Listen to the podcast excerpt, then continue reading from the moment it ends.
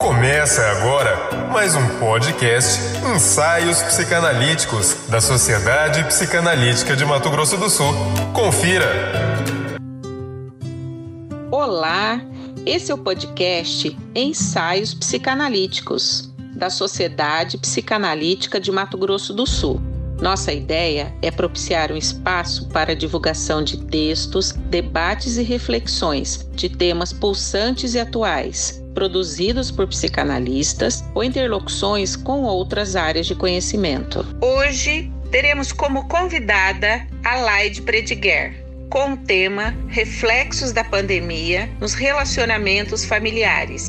Como ficam as crianças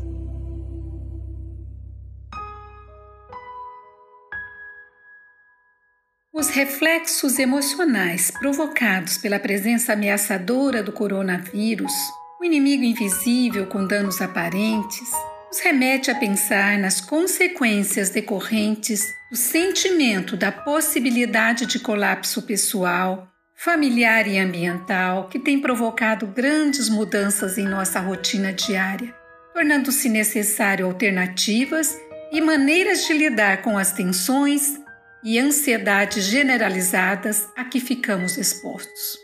Como podemos manter e conquistar uma vida emocionalmente saudável no cuidado com os filhos e com a família, frente a uma realidade que requer adaptações, novas rotinas de vidas, limite e contenções?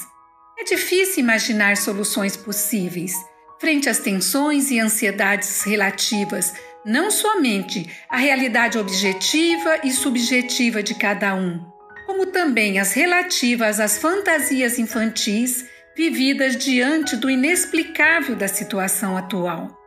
Sem pensarmos no fortalecimento emocional necessário que capacita o ser humano a ser criativo, resistente e, mais do que nunca, ser resiliente mediante momentos de crise, frustrações e lutos. A necessidade de quarentena e de isolamento social que geram tantos desconforto remete a sentimento de perda da âncora de segurança, tornando-se necessário a manutenção do equilíbrio emocional para realinhar a vida em família, dando-lhe uma direção saudável, com vida própria e dotada de certa vivacidade. Mas isso nem sempre é fácil de conquistar e muitas vezes o convívio entre os membros da família se torna de tal modo conflitivo que dificulta a comunicação e a busca de alternativas. Quando os pais cuidam bem dos seus filhos, de uma certa maneira está cuidando da criança interna dele e de uma forma amorosa, amenizando as faltas e falhas que possam ter ocorrido e essas marcas passadas muitas vezes dificultam no relacionamento como um todo. O momento atual tem causado mudanças significativas com relação às dinâmicas familiares e aos papéis e condutas de cada um dos membros da família que merecem ser vistas suas repercussões na educação e na continuidade do desenvolvimento emocional da criança e do adolescente. Na atualidade, tudo acontece de maneira muito rápida.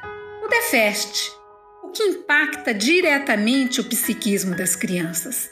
Elas querem tudo para agora mesmo, tornando-se exigentes e gerando uma geração com conflitos, sem tempo para o parar e pensar, com excessos de informações, mas sem as reflexões necessárias. Podemos pensar que, em meio às angústias vividas pela pandemia, necessidade de reclusões e limitações na liberdade de ir e vir, um dos benefícios na família seja a possibilidade de repensar novos valores e enfrentar uma das dificuldades atuais vivida pelos pais, que é a de comunicação com os filhos e a de estabelecer os limites necessários na criação dos mesmos. A criança pequena vive uma fase de descoberta de si e do mundo e neste momento se sente segura podendo se perceber tendo uma moldura que a delimite, um freio que são os pais, que não devem abrir mão de ajudar a criança a se controlar diante dos seus acessos de raiva e comportamentos hostis mediante as frustrações, como acontece também com os adolescentes. E no momento de raiva e impaciência dos pais, é importante que possam avaliar se estão tendo atitudes reativas, impensadas ou de violência por estarem vivendo um momento difícil onde a sensibilidade está à flor da pele. Como ricamente enfatiza a psicanalista Neisa Prochet, castigar o filho é um ato de amor que tem a ver com cuidado e não com violência e precisa ser pensado, podendo mostrar tanto para a criança pequena como também para o adolescente que o ato dela tem repercussões e consequências que podem prejudicá-la. A criança pequena não tem ainda a capacidade de distinguir entre mundo interno e mundo externo, o que são suas fantasias e a realidade, e acredita que tudo gira em torno dela. Somente aos poucos, conforme vai crescendo, a criança vai sendo capaz de perceber que aquilo que ela imagina não necessariamente vai acontecer e que os acontecimentos complicados que estão ao redor dela, como por exemplo, o papai estar com problemas, estar nervoso, frustrado e decepcionado diante da realidade, não significa que isso seja fruto das raivas dela e nem por causa dela. E considerando a realidade atual de muitos pais frente à ameaça de ficar doente, já estar ou ter alguém da família adoecida pelo Covid, das dificuldades de se adaptarem às circunstâncias e de se sentirem ansiosos e angustiados pelas consequências do que está ocorrendo, não raro se esquecem da criança e não a preservam de suas angústias. Seria valioso para a criança que estes pais se preocupassem em conversar com ela e de explicar que os acontecimentos não têm a ver com ela, aliviando-as em suas fantasias. Crianças não precisam de pais perfeitos, até porque os defeitos fazem parte do ser humano. Elas precisam apenas de pais em quem possam confiar em serem acolhidas em suas angústias, protegidas e atendidas em suas necessidades. Muitos pais não querem ser como eram ou como foram seus próprios pais, mas não sabem como fazer diferente, ficando incertos no seu papel, função e lugar perante os filhos, e os fazem ter dificuldades em definir o que realmente a criança precisa. Se sentem muitas vezes inseguros na sua missão de pais, por muitas razões, por excesso de preocupações e ansiedade, por questões pessoais, por serem sozinhos na educação dos filhos quando um dos cônjuges não assume a responsabilidade, ou por fragilidades emocionais. Pais que permitem também serem amparados, entendidos e ajudados em suas incertezas e dificuldades vão poder entender melhor seus posicionamentos e buscar melhores alternativas de relacionamento com sua prole. Reflexões se fazem necessárias e o franco diálogo e a comunicação entre os membros de uma família fortalecem e ajudam a criar um ambiente com vínculos de confiança, independente dos acontecimentos externos. Crianças precisam de presença e de um ambiente seguro que as façam poder desenvolver sua própria identidade e potencialidades. Por isso, elas têm que estarem protegidas do que causam danos em seu processo de amadurecimento.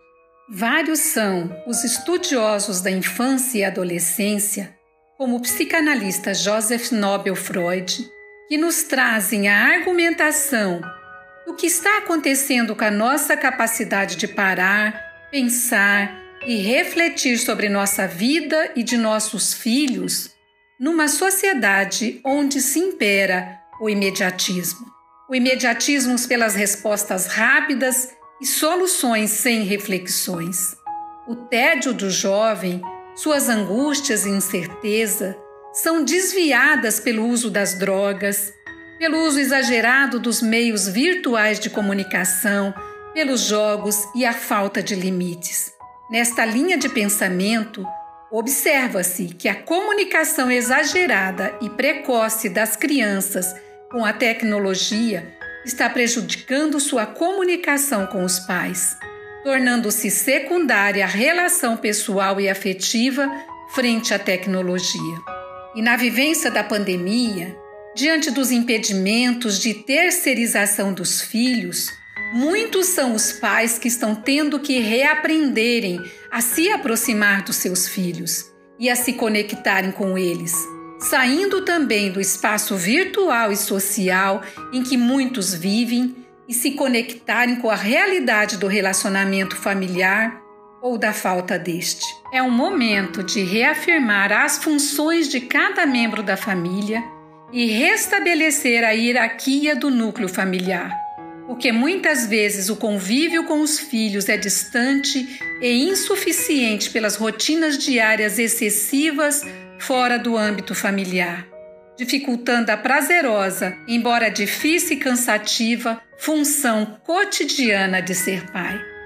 A psicanalista Neisa Prochet, em sua live Conversando com os Pais, enfoca de forma intensa a respeito da experiência transformadora de os pais deixarem o lugar de filhos e assumirem o lugar de pais, o que exige esforço e aceitação do filho real pois nem sempre se tem o filho imaginado e idealizado, e nem sempre se é o pai perfeito que gostaria de ser. E neste complexo emaranhado do relacionamento familiar, nosso olhar se volta a este desafio, que é reaprender a se comunicar e saber impor os limites e contenções necessárias a cada um dos membros. Porém, como nos aponta o psicanalista Joseph, o que percebemos é que o relacionamento entre os pais e filhos estão norteados pelo uso da informática. Muito precocemente, as crianças têm acesso ao uso de tablets, a celulares e iPads, que muitas vezes são motivo de orgulho, pois acalmam as crianças e as fazem menos barulhentas.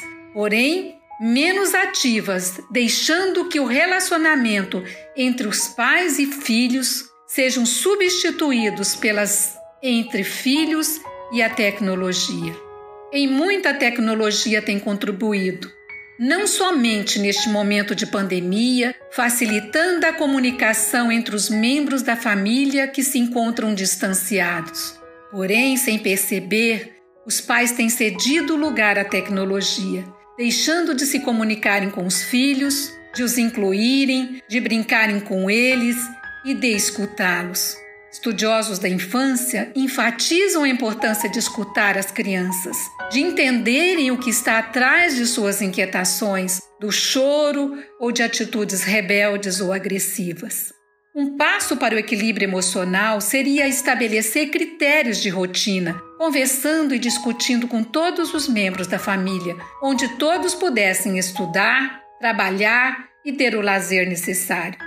É um momento propício de aproveitarem para rever as histórias familiares, dando um sentido de identidade, de onde vieram os pais, os avós, propiciando o sentimento de pertencimento familiar e brincarem juntos. Como nos diz o autor e psicanalista Winnicott, brincadeira é algo universal e que é próprio da saúde, facilitando o crescimento e conduz aos relacionamentos grupais e é na psicoterapia uma forma de comunicação.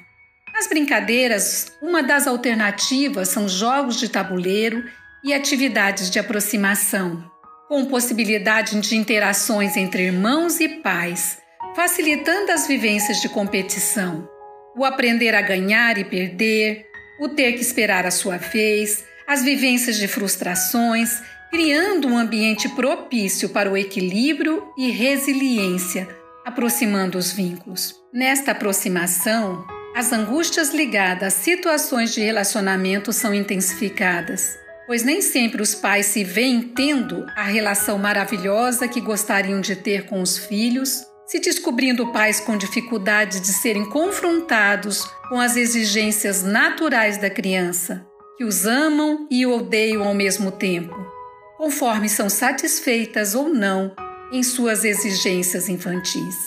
As regras e limites são transgredidas pela criança de maneira natural e ela não tolera ser frustrada, e vai ser necessário que o adulto participe desta construção de ensinar o certo e o errado de aprenderem a viver em comunidade e de se constituírem, pois, da mesma forma que precisa de acolhimento e de aconchego, necessitam de direcionamento, rotinas e cumprimento de obrigações. Encerro com um poema do escritor e psicanalista Celso Guttenfried, que, como diz Fernando Brum, tem a competência em aliar a sensibilidade à capacidade de observação da realidade. Poema do encontro. Uma mulher ensina sem ensinar, só vendo. Uma mãe a brincar no meio da tarde. Como aprendiz e mestre, mãe vê mulher brincar com seu filho, não impor a regra quando não é preciso, conversar sobre a regra quando é preciso, mas só é preciso brincar e pode em silêncio esquecer a regra, olhar e abraçar e estar junto, alternar não e sim conforme os movimentos, fazendo do que chamam encontro algo muito mais simples, espécie de retorno ao que devia ser antes. Espero ter contribuído e meu muito obrigada a todos.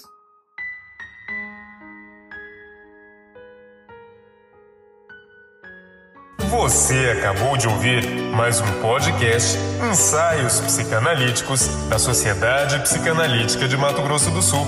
Acesse o nosso site www.spms.com.br e acompanhe as novidades. Obrigado e até a próxima.